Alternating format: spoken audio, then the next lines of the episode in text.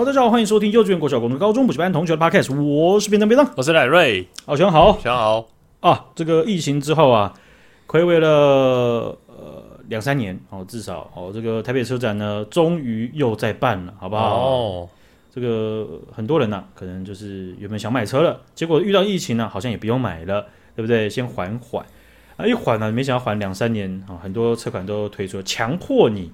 能够等到新的车款，这可能也是一个幸福的事情啊。没错，而且我身边蛮多朋友都都喜欢这车，然后都有去看这次的台北车展。哦，是哦，啊对啊，哎啊，啊，你没有去哦？我没有哎、欸。啊，你不是对车也蛮有兴趣吗？对，但是你有去过车展吗？我有去过车展，但是之前去车展不是因为真的是想要去看车，是因为那时候大学的通识呃不是通识课，好像有一门课吧，嗯、然后说你要去参加什么。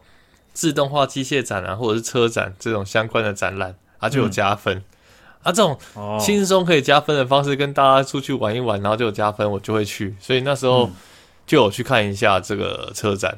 那、嗯啊、你这样子就是一脸小屁孩的脸，你去有办法就是了解很多吗？有人会跟你介绍吗？或者说你你有没有有鼓起勇气就说？呃，我我可以问你问你一些问题吗？还是怎么样？还是你就直接去做做看？我，我印象中完全没有，我没有去做做看，然后也没有被别人介绍。我觉得那时候就是单纯就是走马花看花，然后想要拿一张那个 有用过的门票拿回去，啊、所以其实也没有很认真。而且尤其是那时候，我觉得对于一个我记得是大一吧，可能还大一大二，就是距离拥有一台车。还有很长的距离的时候，哦、那时候其实我是没有那么喜欢车的哦。就其实连雅马哈的 GTR 都不太懂自己的那台车到底是长怎么样子的。没错，嗯、我的我连机车都没有没有说研究很透彻，就是好就买了，OK，好骑顺顺骑就好了。哎，可是你这样讲起来，其实你对机车没有什么热情嘛？可是对汽车好像比较有热情一点嘛。其实也不是有热情，就是会去看别人开箱车子，好像。对啦，说起来是真的会比较热情一点，因为你从来没有对机车说哇好帅哦，你说可是你对汽车会啊？哎、欸，真的哎，我不知道我我不知道为什么，可是机车那时候就是想说，哎、欸，我也不知道为什么，哎、欸，完全完全没有，而且我觉得有可能，我我现在想想，有可能是、嗯、那时候是不是也没有那么多，也有可能是我没找，但是我自己觉得可能是没那么多介绍机车的 YouTuber 哦，所以你是等于汽车比较多看看见，那你比较在意的是什么配备或什么环节？如果是我，我觉得以现在来说，至少即便我之后看是买新车为二手车，但我第一个优先条件就是一定要辅助驾驶，嗯、因为因为使用过辅助驾驶，你就会知道那个对于你的那个精神损耗的程度。因为我又是一个很容易累的人，然后而且我又很容易过敏，然后我一过敏，然后又加上开车，我就昏昏沉沉、头晕晕的，然后又要开很久，然后又很更累，然后哦，辅助驾驶就是来。帮你这种驾驶提升安全系数的，没错，一个是提升安全，然后再是你到目的地也不会那么累。你知道我之前开车，假设没有那种辅助驾驶，我去休息站，我是认真把休息站当休息站。我知道很多人休息站都是下去尿尿、吃个东西，我是认真会在车上睡个半小时的那一种。就是，嗯，我我也我也很害怕疲劳驾驶，然后我只要一觉得有点疲劳，我就会先去休息一下，确保自己精神是好的。对耶，你看这样辅助驾驶。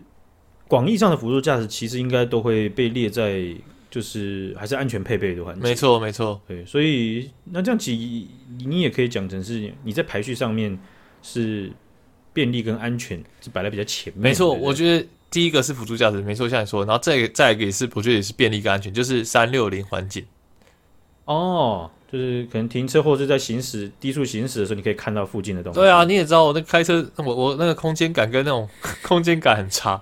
就像我每次在包货的时候，然后一个货出来了，然后哎，你只要可以看一眼就知道这个纸箱装不下，嗯、然后他就说：“哎，你真的很有趣哎，这一看就知道放不下，你为什么还要这边比呀、啊？”然后 我就跟你说不行了，你还硬要把它弄进去看看。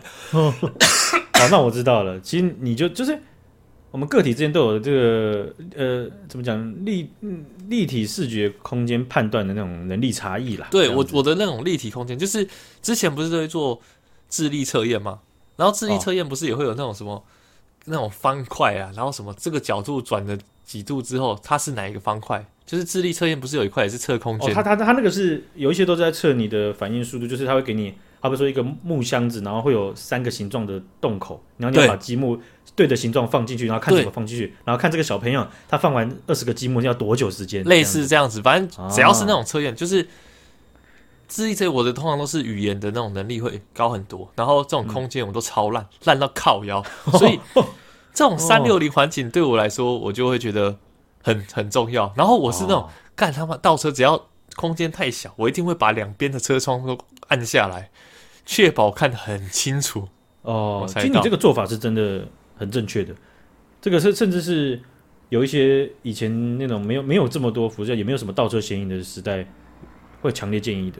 就你要就是就要按下来看了才清楚啊。啊，就是我啊，对啦，有可能是总总不能，而且按下来隔音比较没那么好嘛，这样刮到的声音比较听得比较清楚。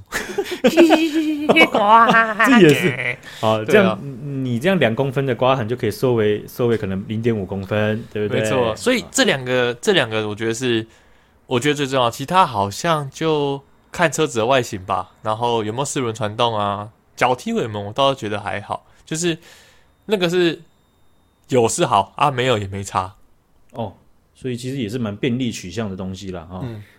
哦，所以就是我也我应该也是。辅助驾驶，再来嘞，第一名是辅助驾驶，第二就是比较纯安全性的东西，哦，就看它的撞击测试，然后跟气囊数整体这样这样看，OK，然后再来才会是挑其他的。当然不是不是每一每一台它都一定会主要的那种车测中心它都会撞过啦。嗯，就台湾有自己的车测中心，然后澳洲也有，加拿大也有，美国也有嘛，哈，嗯嗯，欧洲也有。那当然撞撞出来的新新新星的这个颗数，还有就是说，它每一个环节它的评分，其实我我我觉得那还蛮蛮好去看的，就是你应该会综合去看几款车，然后直接去看它的星星星星和几个细项的评比嘛。因为前一阵子就有那个在澳洲的这个车评就有把那个 MG 的是 MG Five 吧还是几？嗯嗯嗯，他们最新的那个跑车一撞就那个星级数直接评为零分这样子，零分哦，零颗星没有星。再见这样子，哦，但他其实细项评的有些可能三十几分，有些十几分，就满分是一百，嗯，然后他可能主被动安全那块就拿十几分这样子。哦，然后因为 OK，所以它综合起来就是就有点像是啊，你各个选区你都有参选，然后都有得票数，可是每一个每一个区都挂掉，然后所以你是没有席次的，这样，最后就拿到零分。对，有点像这样概念。哦，然后所以 NG 最近就有被人家诟病，啊，嗯，NG 的这个负责人也有靠腰。但是那个车测中心，澳洲车测中心的负责人也在靠腰回去，嗯，就说 M M G 对于市场上消费者对安全的要求是错估的，反正靠腰靠靠来靠去啊。对，我觉得车测中心要去靠腰一个品牌是蛮难得的。可是我觉得 M G 讲话其实蛮不实在，因为这些我说我说那个负责人，嗯，他好像甚至是前不知道是是是什么负责人了，啊，但我我我因为这我不是准备的新闻，嗯，就是。这些这一些车测中心，他们撞击测试中心，他们在全球基本上，你不可能不可能说会某哪一个会招金的很扯，因为他们都是很多车厂会直接去测的，对对，然后会直接给消费者看的，就哦这个三颗，然后呃可能驾驶座和副驾驶座它的安安全系数多少，然后如果安全座椅的系数，它它的情况都是怎么样这样子，感觉就像是你就知道你之后会去考指定的科目有这几科，你已经知道你一定会去考了。嗯，然后都已经知道题目是什么了，然后之后考完，然后发现靠北啊，考科科加诺啊，靠腰，你这不会准呐？对啊，对啊，对啊，那他他们他就呛呛了澳洲那个测试中心，就讲说什么太严格了，很多不合理的要求啊这样子。不过我我觉得这这是撞下去，因为我们都有有可能别人来撞我们嘛。对啊，对啊，啊撞下去就是最惨的情况，就是不我们会希望最惨的情况就是。车全爆，人全没事，没事，没没错，没错，没错。对，所以设计车很多现在都这样做啊。嗯，快速区都是都是坐坐在引擎引擎引擎室嘛。对啊，然后呃，然后侧侧部和底部的那个驾驶座那个钢那个用用钢用用的那个材质的金属是刚性比较好，对，刚性很强的那种嘛。哎、欸，这时候如果我是别的车媒，然后我拿到四五颗星，我说没有啊。我我觉得很公允啊，很准，很准，很准啊、呃！某些车商说不准，我不确定，但我觉得很准。对啊，所以嗯、呃，这个也是一个一个题外话了哈。不知道各位学长姐呢，大家比较在意的是什么？你不在，你你没有把安全摆在太前面，我也不会觉得怎么样。因为现在呃，在台湾的市场上面，对于安全取向的汽车其实也是越来越多了，而且那个平均水准也有一直在上升。哦，跟十年前、十五年前还是有蛮大的落差了。嗯嗯，所以你大概大概选的车，不会说三星的就一定怎么样，五星的就一定屌到怎么样。是是是，呃，所以啊，这个大家可以分享一下啦。嗯，好，我们来看一下啦。哈，这个，唉。选举来到了，干嘛？怎样？直接开始叹气傻小？你在录节，你在做节目，我想可以专业一点吗？你在闲聊是吗？开始叹气。我们本来就是在闲聊嘛，啊、对不对？是的。你看选举已经剩下两个礼拜了嘛，对不对？嗯。哦、呃，没想到这么快速就来到了这个时间点了哈。那每两年就会来到这个投票前的时间点哈。那快投票了，好，这我们回顾一下了，在十一月的时候呢，在立法院呢有。质询到这个国安局长，那国安局长现在是蔡明彦。啊，他在这个国防委员会在答询的时候啊啊就被问到，而且这件事情也被证实了，就是在台湾有民调公司的负责人，还有我们学界的学者被中国中共邀到邀到中国去啊，然后而且是公司数不是只有一个，民调公司不是只有一个被找去，是那也有民调公司的资金来自中国，民调这件事情。嗯其实影响我们的判断，影响群体的判断还蛮大，很严重。对，不是很严重，影响很大。对，就是我们至至少基本听过会有那种，呃，我忘了那个专有名词的那个效应什么，就是说，如果大家主要的民调都是集中在某一个人上，大家就会有些人会会会会会去 follow 他嘛，对不对？对。对啊、呃，然后有一些，诶，如果你差距如果真的太大的话，就会陷入那个死亡谷底嘛，就再也起不来了。嗯、对，哦，所以操作民调这件事情，事实上是真的能够影响到呃大家其他人的想法，对这个整体投票行为的呃相到相当的程度。甚至我最近比较印象就是美丽屌民调，美丽屌民调，你知道吗？有一个新闻，然后把那个美丽屌民调写成美丽屌民调，这个屌到底有多美？啊，那个注音输入法对不对？是是，一看就知道了啊。那个至少打字的人啊，不是中国人。